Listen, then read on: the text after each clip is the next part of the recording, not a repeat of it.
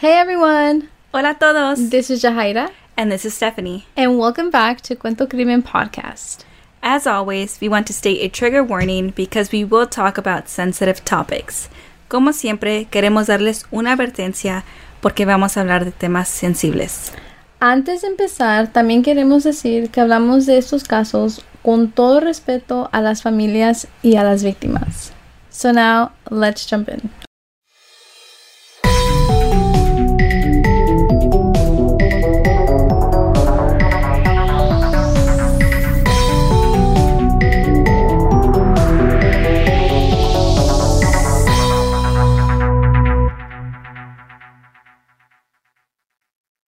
Today, we will be talking about Ashley Loring Heavyrunner. And Jahaira chose this case this week, and she actually made sure to include a Native American case. Native Americans are a marginalized group and face injustices just as well. And we both feel like um, the Native American communities don't have as much light shined on them and like on their issues. Um, so I am glad that we are able to shine some light in our podcast. I feel like a lot of the times the media kind of just like dismisses their struggles and dismisses uh, cases like the one that we will talk about today. Yeah, I agree. And I feel like that was um, an intro to our intro. But yeah, let's begin the actual story. Ashley Lauren Heavy Runner, a 20 year old young woman estaba viviendo en el rancho de su familia en Blackfeet Reservation in northwest Montana. The reservation is 1.5 million acres. Es muy grande and it borders the Rocky Mountains to the west and Canada to the north. It's so big, it's the size of Delaware. Yeah, it's actually a really, really big reservation. It's the 10th largest reservation in the United States and it is home to about 17,300 Blackfeet Nation tribe members. Un reservation es como un terreno de tierra que le pertenece a, un, a una tribu. Y ellos allí es como una comunidad que ellos tienen, muchos tienen sus propios gobiernos, sus propias leyes, pero de todas maneras es muy complicado todo el proceso de las cosas legales, así todo lo que tiene que ver con ley, uh, porque todo está conectado a la policía federal, and so sometimes like it can clash, and sometimes there's a lot of like loopholes. Um, so it's it's kind of like a messy deal, I would say. Like there's a lot in there to like dissect and like go about. Um, but yeah, in this case, the Blackfeet Nation tribe they have their own government, like I said um, which, by the way, is the Blackfeet Tribal Business Council. And also, just like something that I thought was interesting because we are talking about how big this reservation was, it only has 18 police officers. Which is not a lot of officers. No son muchos policías. Y los 18 policías no trabajan todos juntos a la misma vez. Mm-hmm. Like se turnan, so they really are understaffed. And before we really jump in, we have to explain how the law works here in order to understand why these cases are so complicated.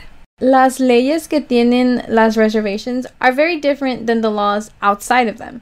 Por ejemplo, aunque la reservation tenga su propio gobierno y sus propias leyes, todavía necesitan que las autoridades les den el derecho de arrestar a alguien um, tribal police can't prosecute, they have to wait for the US federal's help, which can kind of result in a time wasted or crimes just getting shoved away and pushed under a rug.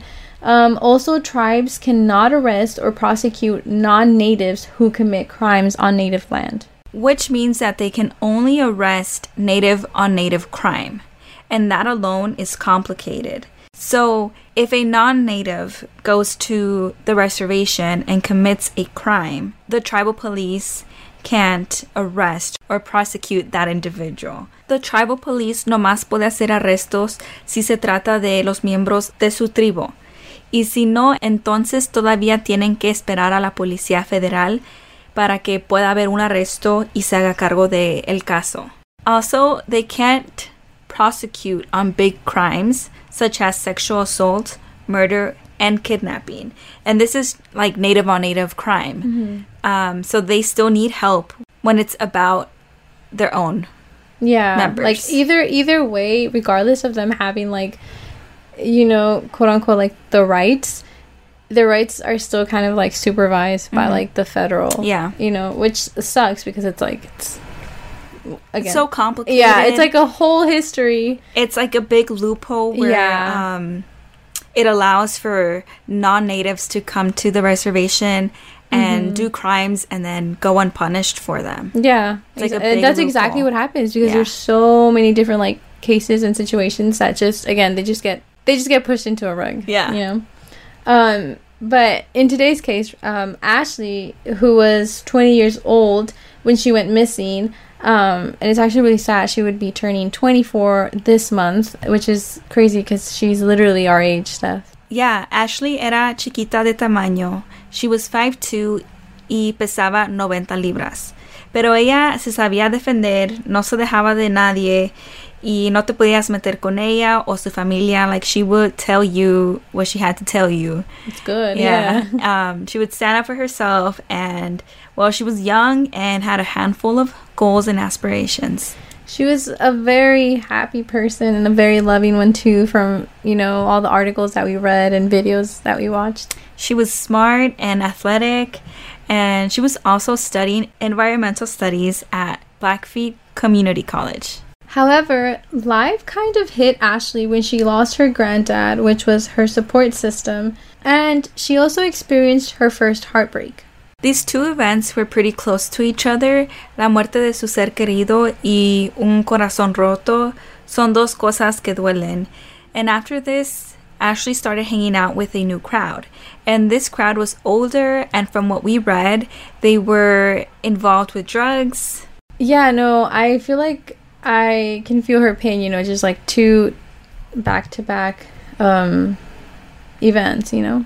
And sometimes I feel like with these experiences all you really need need or you feel like you want is just something new, like whether it be friends or like a new scene. Um, y ese junio, Ashley había mandado mensajes a varios de sus amigos por el Facebook buscando un ride because she wanted to go into town. Ashley sí pudo conseguir un raite y no se sabe por qué, pero ella agarró ropa y la puso en una mochila. Y después de hacer eso, se despidió de su abuela y se fue a esperar afuera por su raite. Luego, esa noche, alguien subió un video a las redes sociales. En este video se ve que Ashley estaba sentada en el sofá. El video era como de una fiesta, like a house party, you know, surrounded with drinks and people hanging out, something casual. And that night, June 5th, 2017, was the last sighting of Ashley. En esa fiesta fue la última vez que la vieron. Honestly, from the description of the video, nothing really seems off, right? Like, would you agree, Steph? Yeah, I would say the same. It was like a pretty regular house party description. Like nothing, not, you know, Like, yeah, something like alarming or. yeah, it was like pretty normal. Yeah. You know, friends, people having fun, drinks. chilling. Yeah. Yeah. Um, and I know I say this a lot. I feel like we've said this in like probably all of our episodes, but like it really does blow my mind how we really just don't know when's the last time you're gonna see someone. Yeah. Or how you just don't know what's going to happen next. Like, Like you just don't. yeah. It's crazy. Yeah. Like right now, things might seem fine, but crazy to think how fast things can unfold. No, yeah, exactly. I agree with you. We always gotta be alert, and I know again we say that all the time, but it's it's just the sad truth, you know. Um, but Kimberly, la hermana de Ashley, dijo que esa noche de la fiesta, Ashley le había mandado un mensaje pidiéndole dinero, pero Kimberly estaba en Morocco visitando a su prometido, so she couldn't send her the money. Um, but you know, Kimberly did ask her and she checked in with her and asked her if she was fine, and Ashley said she was. Ashley and Kimberly had a nice and loving sister friendship. And well, I don't have any sisters. Yo tengo tres hermanos, so I don't really know how a sister friendship would look like. But mm-hmm. Yo me imagino que es algo como lo que tenían Ashley and Kimberly. It seems like they cared for each other very deeply, and they also had plans for the future that included each other, which I think says a lot about their relationship because they are both young adults that could be independent of each other and their families, but they mm-hmm. still decide to include each other. Steph, you only have brothers, and I only have sisters. Um, but yeah, their relationship seems so genuine, and that's honestly what I have with my sisters. I mean, I'm not saying everything's always like rainbows and butterflies, but I am very close to my sisters, so I can't even begin to think how like painful and uh, upsetting it must be to search for a sibling. Um, like worrying about if whether they're okay or if they need something. You know, like I would probably just think of it all. Oh, yeah. I would have no sense of peace. Yeah, it would be like nonstop worrying. But Ashley and Kimberly had a plan. Since Ashley was attending college at Browning, Montana, the plan was for Ashley to move in with Kimberly y ir a la universidad en un colegio más cerca de donde vivía Kimberly. As we mentioned earlier, Kimberly estaba en Morocco, pero cuando ella regresó y le marcó a Ashley, ella no contestó. Kimberly at first did not think much of this because Ashley always kind of like misplaced her phone. Um, so she didn't worry about this. And todos pensaban que Ashley estaba con un amigo de la familia, so they weren't alarmed at all. No se habían preocupado hasta que su padre fue hospitalizado por liver failure. Allí es cuando Kimberly le llamó y le llamó y nada. No contestaba y también nunca llegó al hospital para ver a su padre. And this was the moment when Kimberly got worried. She started questioning, like, why hadn't she heard from her sister? Kimberly empezó a investigar y a buscar a su hermana por sí misma. She started to make phone calls to family and friends, and she figured out that no one had seen Ashley since the night of the party. La familia de Ashley la reportaron desaparecida a la Blackfeet Reservation Tribal Police Force and the BIA. From the start, they did not take it seriously. Decían que Ashley ya era de edad, que tenía 20 años y que tenía la libertad de irse sin explicación. What is a family supposed to do then? The police, the group of people that is supposed to help you, te está diciendo que es muy probable que Ashley se fue voluntariamente.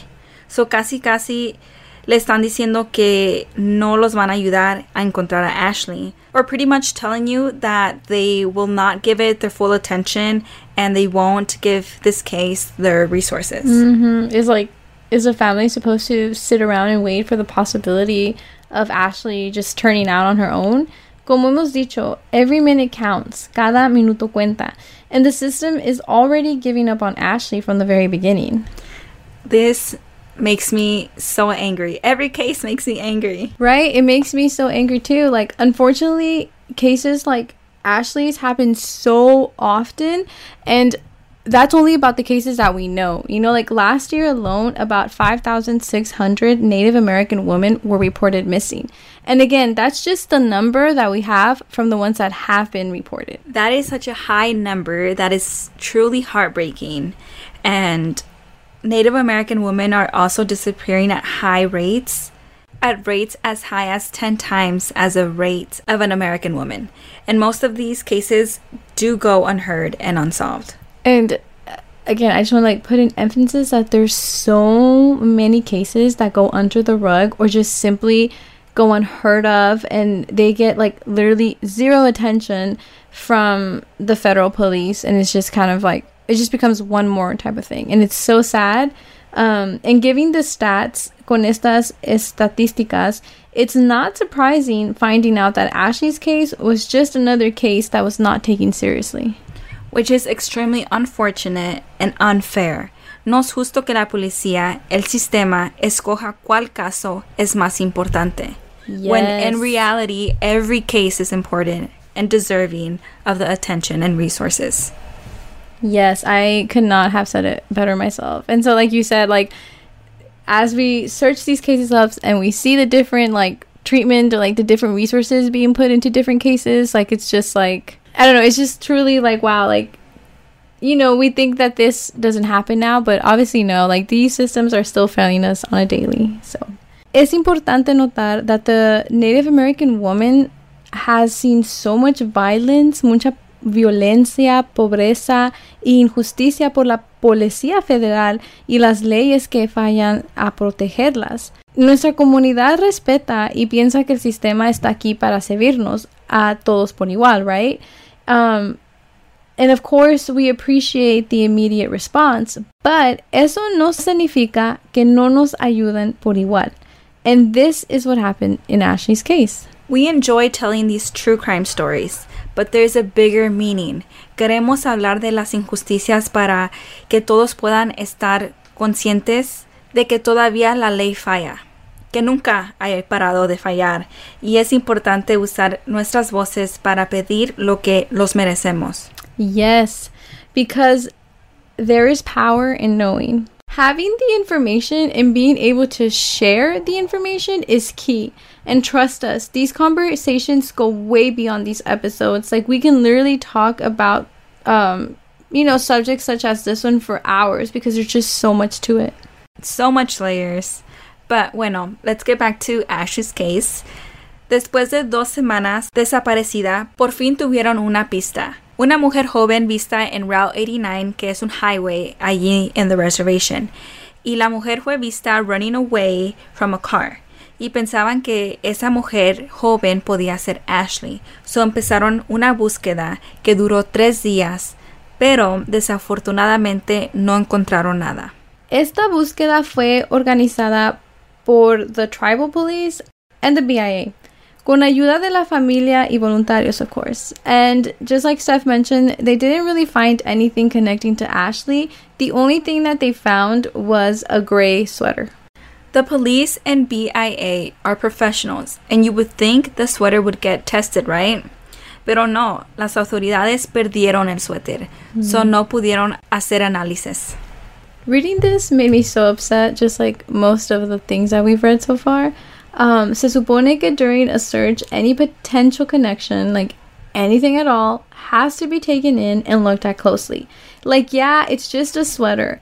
But what if it was Ashley's? That could have been used to find, I don't know, maybe like the direction that she went into, or like even her scent, you know, like just pick it up and like, I don't know, just have Yeah. something. The sweater could potentially have been something, pero no le tomaron importancia porque lo perdieron. It took the BIA two months to really start an official investigation. Two months. La familia de Ashley también tomó control. Decidió no esperar más. Kimberly empezó la búsqueda para encontrar a su hermana. Empezó a buscar por las montañas, su familia y amigos iban con ella a buscarla, pero había veces que nadie iba con Kimberly, so she would just go all by herself in search of her sister. Kimberly no se cansaba de buscar. Ella perseguía cada pista. No se estaba dando por vencida. There were a lot of rumors in the reservation. Los rumores um, eran de like potentially qué le pudo haber pasado a Ashley. Y esos rumores no eran fáciles para Kimberly de escuchar. Y hay muchos rumores como uno que dice que su cuerpo está regado por las montañas. Like I'm sure like if I heard that and I'm, you know, looking for my sister, that's probably like the last thing that I want to hear, you know? Yeah, and the reason why she wasn't giving up and searching even mm-hmm. alone. Yeah, the police were not doing enough. They were not coming up with any solid leads. La familia no se sentía apoyada. I can only imagine how frustrated Ashley's family must have felt. Reading about this case, it was obvious that the police was not doing enough to find Ashley.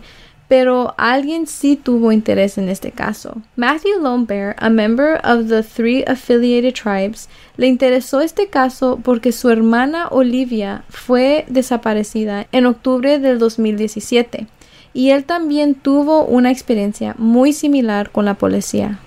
Igualmente, la policía no tomó ese caso en serio. So Matthew organizó tantos esfuerzos él solo, and looking for someone without resources is hard.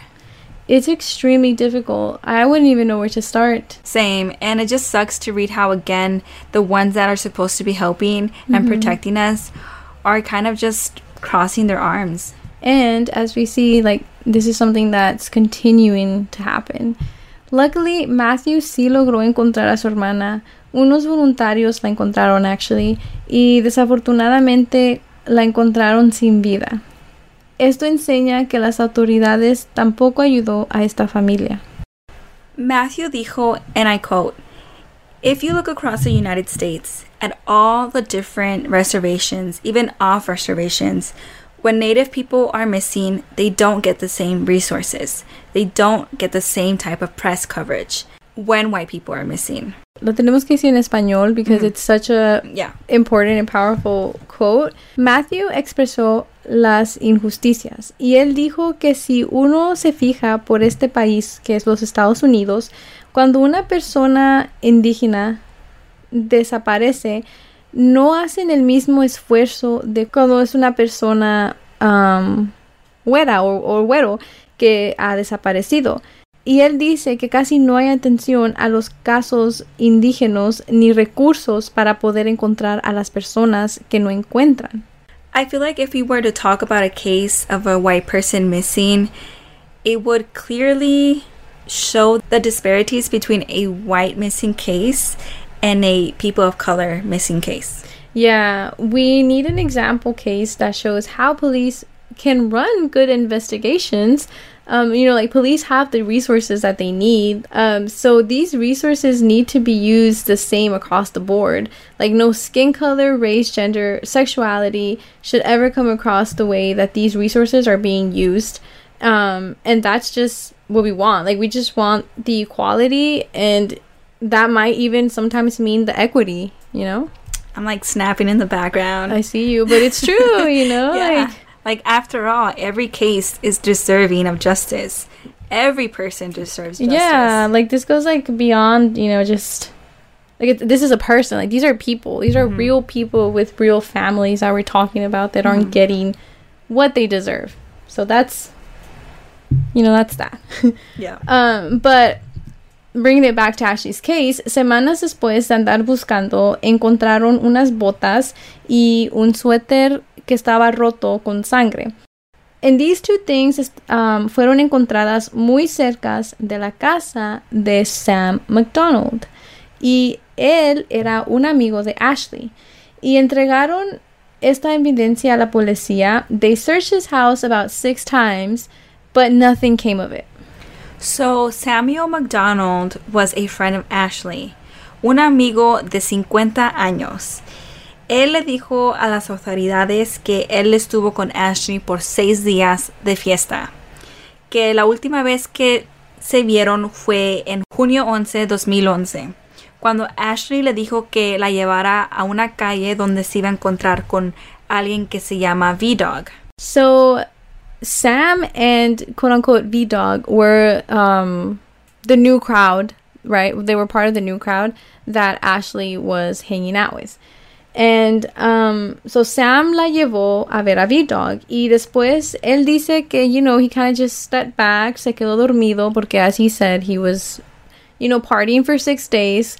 Um, y que no había dormido, so he just kind of fell asleep. Y que ya cuando se despertó, ya no estaba Ashley. Y él pensó que, you know, V-Dog le había dado un raite. V-Dog's real name is Paul Valenzuela, también de 50 años, and he had a little bit of a history with the police. Um, he had weapon convictions, and he was married to Tashina Running Crane. And apparently, Ashley and V-Dog were kind of seeing each other.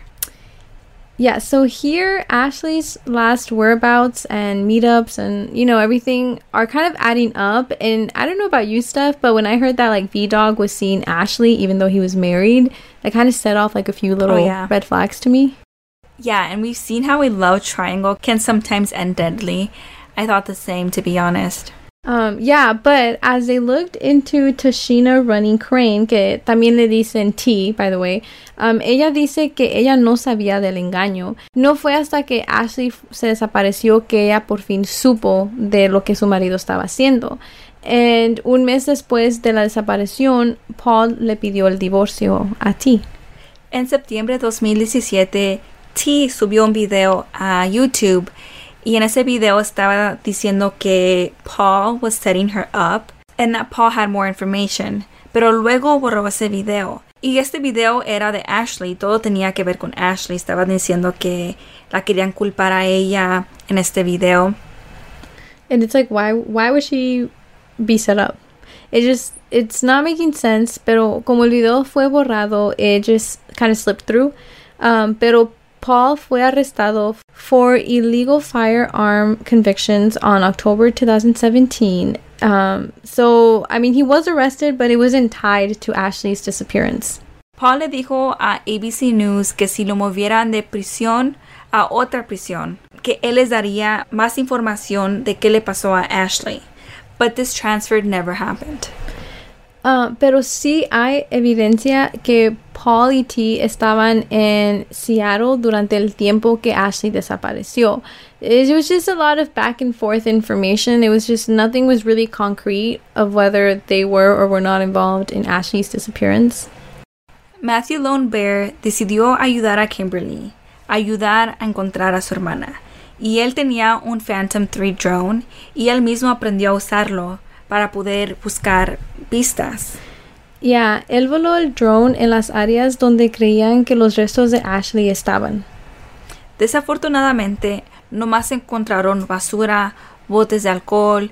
Las montañas eran como un lugar donde iban de fiesta, so they didn't find anything concrete, and Ashley was still missing. With now nine months later, on February 2018, the FBI finally joins the search. Nine months is such a long time for them to finally join the search. It's almost like a year later after she went missing, if you really think about it.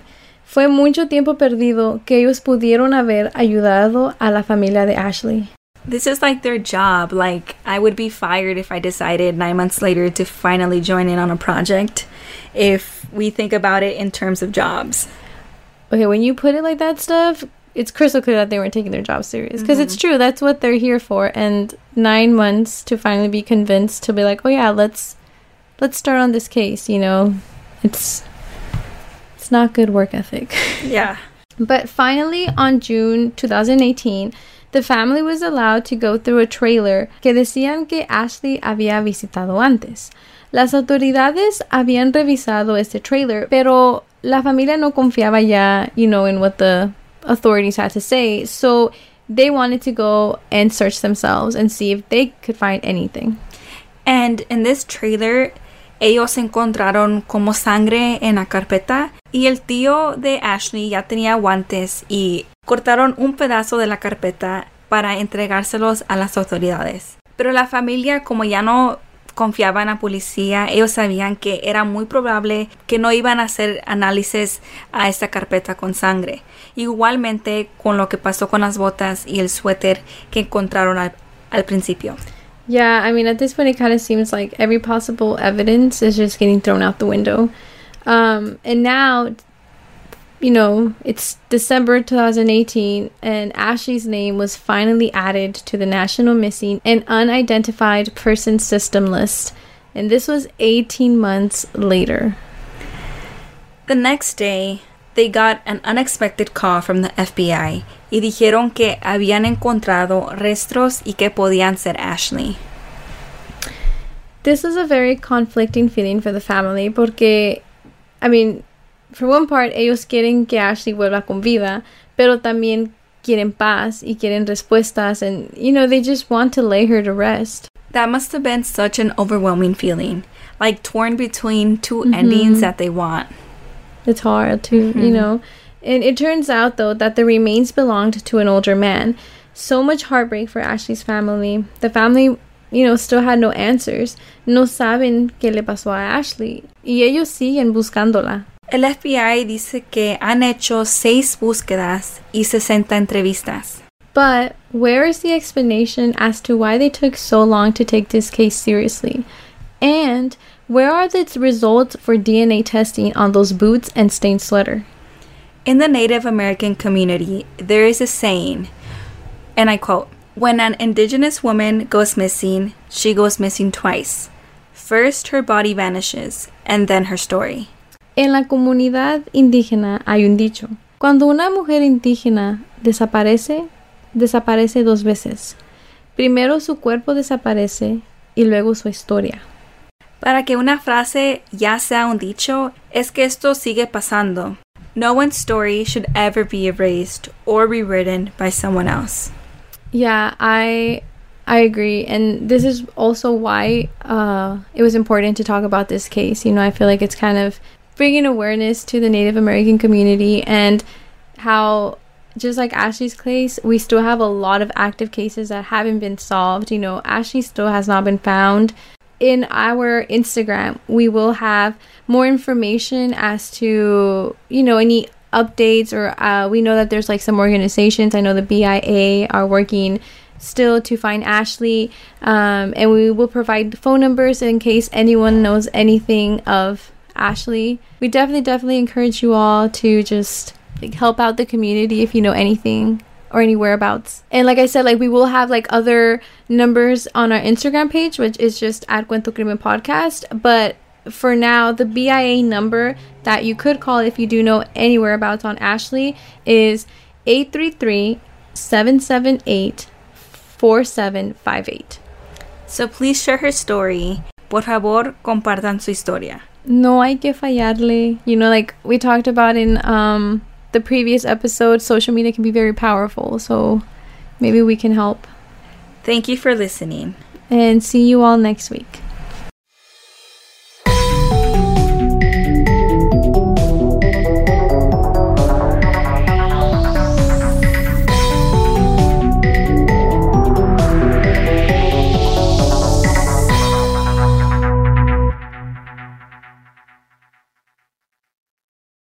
What's up, guys? This is the Unnoticed Podcast with your host George. and your host Ricardo, where we get straight into pop culture, true crime, conspiracies, and scary stories. making you feel like you're right in the room with your homies. And you can find the Unnoticed Podcast on all platforms. And with that being said, Welcome back to the spot. Don't make it hot, we love you. even if you love us or not. Ah. Clown Boys.